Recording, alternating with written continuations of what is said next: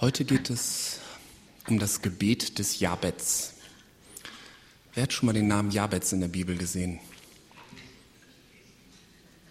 Oh, doch. Ich lese mal einen Vers vor, der die Grundlage für die heutige Predigt darstellt. 1. Chronik 4, Vers 10. Und Jabez rief den Gott Israels an und sagte, dass du mich doch segnen und mein Gebiet erweitern mögest und deine Hand mit mir sei und das Übel von mir fernhieltest, dass kein Schmerz mich treffe. Und Gott ließ kommen, was er erbeten hatte. Der Name Jabez taucht nur an vier Stellen in der Bibel auf. In 1. Korinther 2, 55 gibt es eine Stadt mit dem Namen, aber die hat wahrscheinlich nichts mit dem Mann zu tun. Von daher beschränkt sich die überlieferte Geschichte von Jabez auf zwei Verse. 1. Chronik 4, Vers 9 und 10. Und Jabez war angesehener als seine Brüder, und seine Mutter gab ihm den Namen Jabez, denn sie sagte, mit Schmerzen habe ich ihn geboren. Und Jabez rief den Gott Israel an und sagte, dass du mich doch segnen und mein Gebiet erweitern mögest und deine Hand mit mir sei und du das Übel von mir fernhieltest, dass kein Schmerz mich treffe. Und Gott ließ kommen, was er erbeten hatte. Über seine Lebensgeschichte wissen wir also so gut wie nichts und können von daher, von dem, was er erlebt hat, kaum Rückschlüsse ziehen auf seine Motive für das Gebet.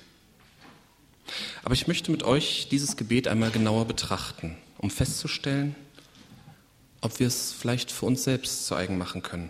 Vielleicht du persönlich für dich. Gott hat es bei Jabez erhört. Vielleicht erhört es auch bei uns. Sein Gebet besteht aus vier Teilen. Dass du mich doch segnen mögest, Segen, mein Gebiet erweitern mögest, Mehren des Besitzes und des Einflusses, deine Hand mit mir sei, hm, Schutz und Leitung, das Übel von mir fernhieltest, dass kein Schmerz mich treffe, Bewahrung vor Schmerz. Wir fangen mal mit dem ersten Punkt an, Segen. Er bittet darum, dass Gott ihn segnet. Was heißt das? Mhm. Tribut an das Wetter.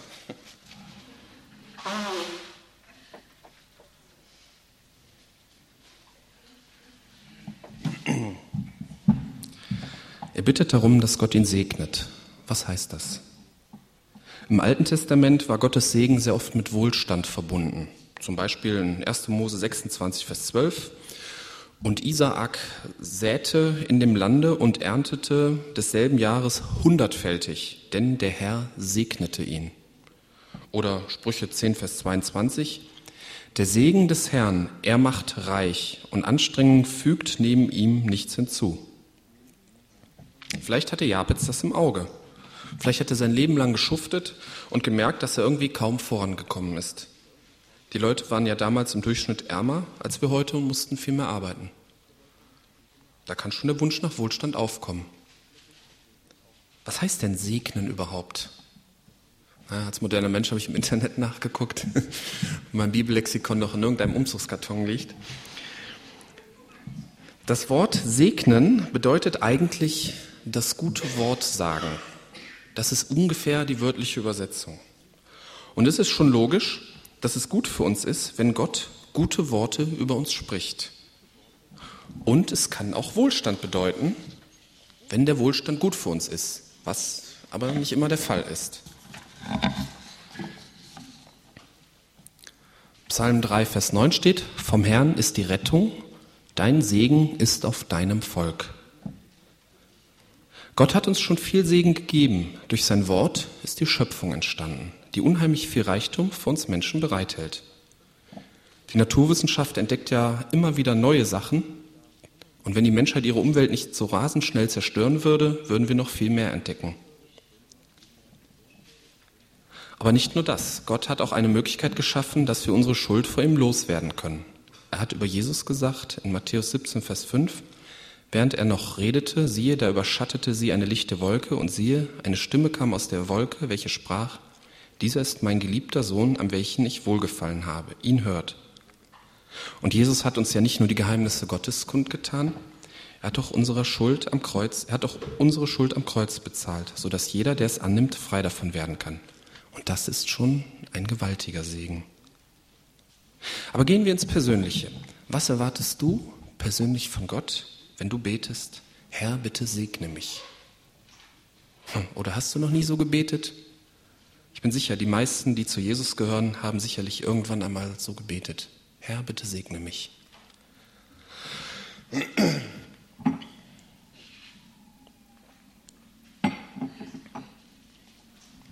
Dieses Gebet hat irgendwie etwas Schwammiges, Unklares an sich. Wir hoffen, dass es Gott gut mit uns meint und dass es auch gut mit unserem Leben macht und dass nicht allzu viel schief geht. Er meint es ja auch gut mit uns. Denen, die Gott lieben, müssen alle Dinge zum Besten dienen, sagt uns der Römerbrief, Kapitel 8, Vers 28. Und das gilt auch für Zeiten, die uns nicht gefallen, für die kleinen und für die großen Katastrophen, die uns in unserem Leben begegnen. Auch da hat Gott über uns ein gutes Wort gesagt, auch wenn wir es noch nicht oder hier auf Erden nie verstehen werden. Aber unser Leben besteht ja nicht nur aus Katastrophen. Oft können wir den Segen Gottes erleben und uns sehr darüber freuen. Aber Segen geht noch weiter. Über Abraham wurde in 1. Mose 12, Vers 2 gesagt, ich will dich zu einer großen Nation machen und dich segnen, und ich will deinen Namen groß machen, und du sollst ein Segen sein. Oder über David ist im Psalm 21, Vers 7 gesagt, du setzest ihn zum Segen ewiglich, du erfreust ihn mit Freude vor deinem Antlitz. Zum Segen gesetzt. Kann es auch für uns gelten? Römer 12, Vers 14. Segnet, die euch verfolgen. Segnet und fluchet nicht. Oder 1. Petrus 3, Vers 9. Und vergelt nicht Böses mit Bösem oder Scheldwort mit Scheldwort, sondern im Gegenteil segnet, weil ihr dazu berufen worden seid, dass ihr Segen erbt. Segnen ist unsere Aufgabe. Das gute Wort kann dann natürlich nicht von der guten Tat abgekoppelt werden. In 2. Korinther 9, Vers 5 wird eine materielle Gabe als Segen bezeichnet. Kennt ihr Stelle vielleicht, wo ähm, die Gemeinden aufgefordert wurden, für die notleidende Gemeinde in Jerusalem zu sammeln? Und wo die Rede von dem ist, was gesammelt wurde, das wurde als Segen bezeichnet. Man merkt hier, dass Segnen nicht nur gute Worte bedeutet, sondern entsprechendes, ganzheitliches, echtes Leben. Gutes Wort und gute Tat. Kommen wir zu Japetz zurück. Ob er diese ganze Dimension des Themas Segen begriffen hat, wissen wir nicht. Vielleicht hat er auch gar nicht dran gedacht, selber ein Segen zu sein. Aber er hat trotzdem den richtigen Anfang gemacht. Man muss erstmal Gottes Segen empfangen, bereit sein, sich segnen zu lassen, bevor man selber zum Segnen bereit wird, bevor man selber segnen kann.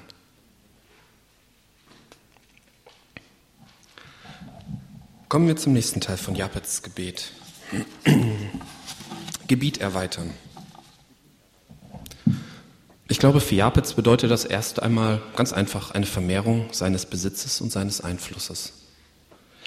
Damals war Land sicherlich besonders wertvoll, weil fast alle Israeliten von irgendeiner Form der Landwirtschaft lebten oder zumindest nebenher noch ein bisschen Landwirtschaft betrieben. Von daher ist klar, je mehr Land, desto besser. Was kann das für uns bedeuten? In unserem heutigen dicht besiedelten Land äh, bedeutet Land natürlich auch viel Geld. Ne? Und so ein paar Hektar Bauland in Leichlingen, die uns zentral gelegen gehören, wäre auch nicht schlecht eigentlich. Aber ich denke, man kann Jesus heute auch um mehr Geld bitten, um ein höheres Gehalt. Das ist, denke ich, nicht falsch. Es kann aber auch natürlich die Antwort kommen, dass man lernen soll, mit seinem Gehalt besser auszukommen. Mehr Geld ist ja nicht immer die richtige Lösung. Aber es kann in einer bestimmten Situation die richtige Lösung sein. Wir können uns ruhig trauen, dafür zu beten, wenn wir wirklich für alle Antworten von Gott bereit sind. Aber nicht alle Begriffe aus dem Alten Testament haben für uns dieselbe oder die, ja, dieselbe tiefere Bedeutung, die gleiche Bedeutung heute.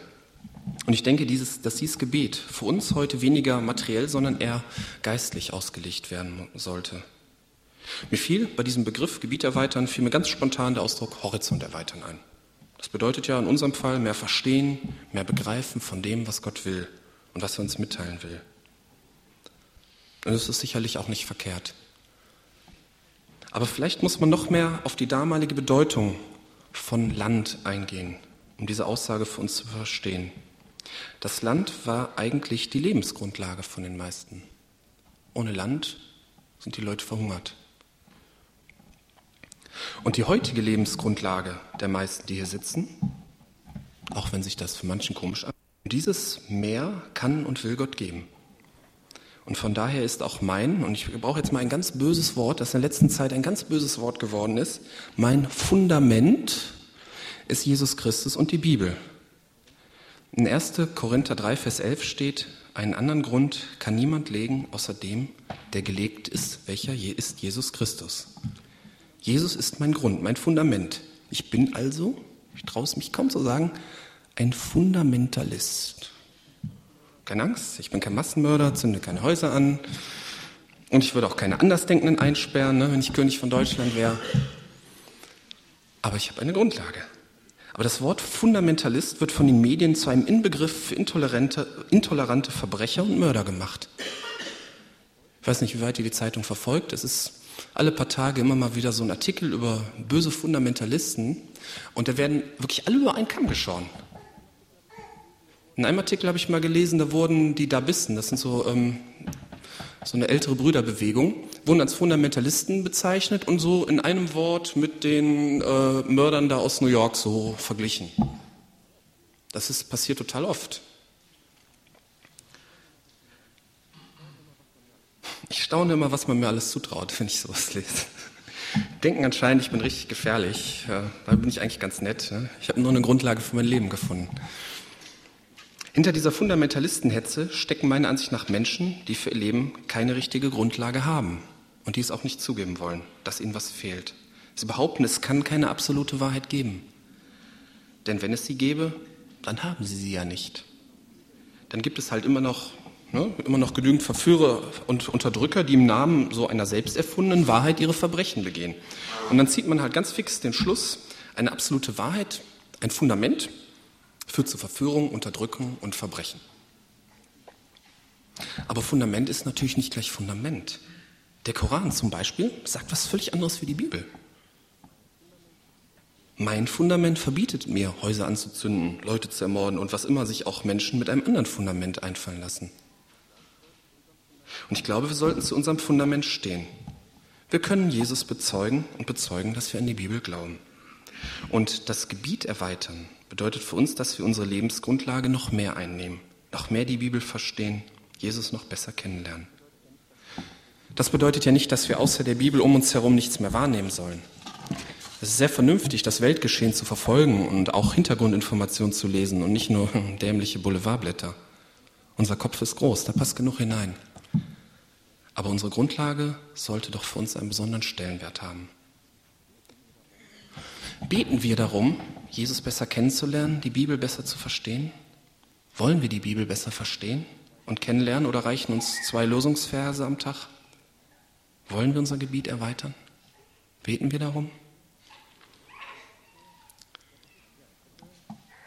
Ja, dritte, Gottes Hand mit dir. Jabez bittet Gott, dass Gottes Hand mit ihm sei. Was könnte das bedeuten? Spontan fiel mir beim Lesen des Verses ein, das bedeutet Erfolg und Gelingen. Aber später fiel mir eine Begebenheit ein, die mir schon öfter passiert ist. Wenn ich mit meinem kleinen Sohn Tim an einer Stelle bin, wo etwas gefährlicher ist, zum Beispiel auf einem Parkplatz mit vielen Autos oder an einer vielbefahrenen Straße, dann kommt Tim zu mir und greift nach meiner Hand. Und eigentlich trifft diese Begebenheit Gottes Hand viel eher. An meiner Hand ist Tim sicher. Er weiß, dass ich auf ihn aufpasse. Ihm kann nichts passieren. Ich bringe ihn sicher ans Ziel. Wollen wir, dass Gottes Hand uns führt? Oder gehen wir lieber ohne ihn? An Gottes Hand zu gehen, bringt Gelingen, bringt ans Ziel. Aber genauso wie ich den Tim manchmal von gefährlichen Orten mit meiner Hand wegziehen muss, manchmal muss ich ihn auch an der Hand tragen, je nachdem, wer gerade drauf ist, Genauso wird uns Gott an seiner Hand von manchen Sachen fernhalten. Und vielleicht wird das auch manchmal so machen wie bei störigen Kindern, dass man die dann ja, einfach beiseite nimmt, weil das einfach zu gefährlich ist und weil er es nicht kapiert. Wollen wir das? Wir geben unsere vermeintliche Unabhängigkeit auf. Und das fällt ja gerade aufgeklärten Erwachsenen schwer. Aber sind wir doch mal ehrlich, wir sind gar nicht so unabhängig. Wir leben in der Gesellschaft und die Gesellschaft bestimmt zum Großteil unser Denken und Handeln. Man glaubt sich unabhängig von einem Gott, schwimmt aber weitgehend im Zeitgeist der Masse mit. An Gottes Hand lebt es sich anders. Er zieht uns zwar von manchen Orten weg, wo die Masse sich gerne aufhält, aber er bringt uns an ganz besondere Orte, wo die Masse nie hinkommen wird. Und das hört sich vielleicht so eher unbestimmt und schwammig an, aber Gott nimmt jeden persönlich an die Hand, der ihm die Hand reicht und geht einen persönlichen Weg. Man wird zum echten Individuum, zur echten Persönlichkeit und man kann das nur schwer beschreiben, man muss es erleben. Möchtest du Gott bitten, dass deine Hand mit dir sei? Dass seine Hand mit dir sei? Die letzte Bitte von Jabez, Bewahrung vor Schmerz, beinhaltet das umfangreiche Thema Leid. Dass du das Übel von mir fernhieltest, dass kein Schmerz mich treffe. Da sagen wir alle laut Amen dazu. Hm? Wer ist schon scharf darauf, dass ihn Leid trifft? Und vielleicht ist Jabez bei diesem Thema besonders empfindlich, weil sein Name ja irgendwas mit Schmerz zu tun haben muss. Also die Bedeutung habe ich leider nicht rausgefunden. Da seine Mutter, da er steht, seine Mutter gab ihm den Namen Jabez, denn sie sagte, mit Schmerzen habe ich ihn geboren. Und wir wären alle nicht traurig drum, wenn uns Schmerz erspart bliebe. Aber gibt es ein Leben ohne Schmerz? Jeder hat sicherlich schon schmerzvolle Sachen in seinem Leben mitgemacht und könnte ihr erzählen, mancher mehr, mancher weniger. Ist es denn richtig zu beten, dass kein Schmerz mich treffe? Über das Thema könnte man eine eigene Predigt halten, weil es viele Menschen beschäftigt. Wir hatten am Stadtfest ähm, das Buch von Peter Hane ausliegen, unter anderem Leid, warum lässt Gott das zu? Und wir hatten zwar relativ wenig Kontakt zu Leuten, aber so ein, zwei Leute sind schon stehen geblieben, haben auch einen Blick auf das Buch geworfen. Gerade weil Leid immer so eine Sache ist, man versteht es nicht. Aber ich möchte einen Aspekt aus diesem Thema rausgreifen. Man kann den Schmerzen in dieser Welt nicht entkommen. Irgendwelcher Schmerz wird immer kommen. Und ich denke, es ist entscheidend, wie einen der Schmerz trifft. Wirft mich der Schmerz aus der Bahn? Macht er mich fertig? Oder lebe ich nach einer Zeit der Trauer weiter? Bringt mich der Schmerz in meinem Glauben und in meinem Leben weiter oder macht er mich depressiv und kaputt? Ich kenne einen Fall aus dem Bekanntenkreis meiner Eltern. Da ist die Mutter von jemandem gestorben. Die war auch schon na, 20, 30 oder so, die Frau. Und das hat die so aus der Bahn geworfen, die hat danach jahrelang weder irgendwelche Geburtstage, Weihnachten, sonst irgendwas gefeiert. Die hat den, den Schmerz nicht verkraftet. Ja, bringt er mich weiter oder macht er mich kaputt? Ich kann auch hier nur allgemeine Fragen stellen, weil die Sache mit dem Schmerz ist auch etwas ganz Persönliches. Jeder erlebt auch Schmerz anders. Der eine verkraftet vieles gar nicht so gut, nimmt vieles mit und macht vieles fertig und der andere kann das meiste gut wegstecken. Das ist auch eine Typsache. Wir können uns das Gebet von Japetz so zu eigen machen, dass uns der Schmerz nicht tödlich treffen soll. Er soll uns nicht kaputt machen. Wir können bitten, dass er uns vor Leid bewahrt, das uns kaputt macht und das wir nicht ertragen können. Und wenn es Schweres begegnen muss, möchte er uns doch mit der nötigen Kraft ausstatten. Ja, die Frage, die noch offen bleibt, warum erhört Gott überhaupt Jabets Gebete? Ne, wir haben jetzt alle Bitten durch, Segen, Gebiet erweitern, Gottes Hand dabei, kein Schmerz. Und Gott ließ kommen, was er erbeten hatte. Ich habe diesen Vers schon vor langer Zeit gelesen und wenn man so erste Chronik liest, da sind ja nur so lauter, äh, die ersten zehn Kapitel sind ja nur lauter und der erzeugte den und der stammt von dem ab und so. Ähm, das ist teilweise ein bisschen langweilig, aber dann ist da so ein Vers mittendrin. Und ich bin da schon vor sieben oder acht Jahren bin ich da mal drüber gestolpert. Und ich fand das schon erstaunlich. Der bittet das einfach und da steht einfach, Gott ließ kommen, was er erbeten hatte. Da steht nicht, ja, und musst dein Leben ändern oder du hast gesündigt, äh, bekenne und so ist das schon erstaunlich. Aber warum? Was sind Gottes Bedingungen dafür, dass er das erhört? Vielleicht war Jabez ja ein ganz netter Typ, ne? das wissen wir ja nicht. Vielleicht hat deswegen Gott erhört. Ich glaube, dass hier Jabez gar keine besonderen Bedingungen erfüllen musste. So würde das mit dabei stehen. In Matthäus 7, Vers 7 steht, bittet und es wird euch gegeben werden. Wenn wir diese Gebete von Japetz für uns heute bibelgemäß auslegen, dann wird Gott auch sie bei uns erhören. Da bin ich sicher. Ich möchte die, das Gesagte noch einmal kurz zusammenfassen. Segen. Bitte um Segen führt dazu, dass Gott Gutes über unser Leben sagen und in unserem Leben tun wird. Daraus folgt aber auch, dass wir selber ein Segen werden. Gebiet erweitern. Jesus und die Bibel als unsere Lebensgrundlage noch besser kennenlernen. Gottes Hand mit dir, sich an Gottes Hand begeben und sich von ihm führen lassen. Bewahrung vor Schmerz, sich vom Schmerz nicht tödlich treffen lassen, ihn ertragen, überwinden und daraus lernen können. Machen wir dieses Gebet von Japetz zu unserem eigenen Gebet. Amen.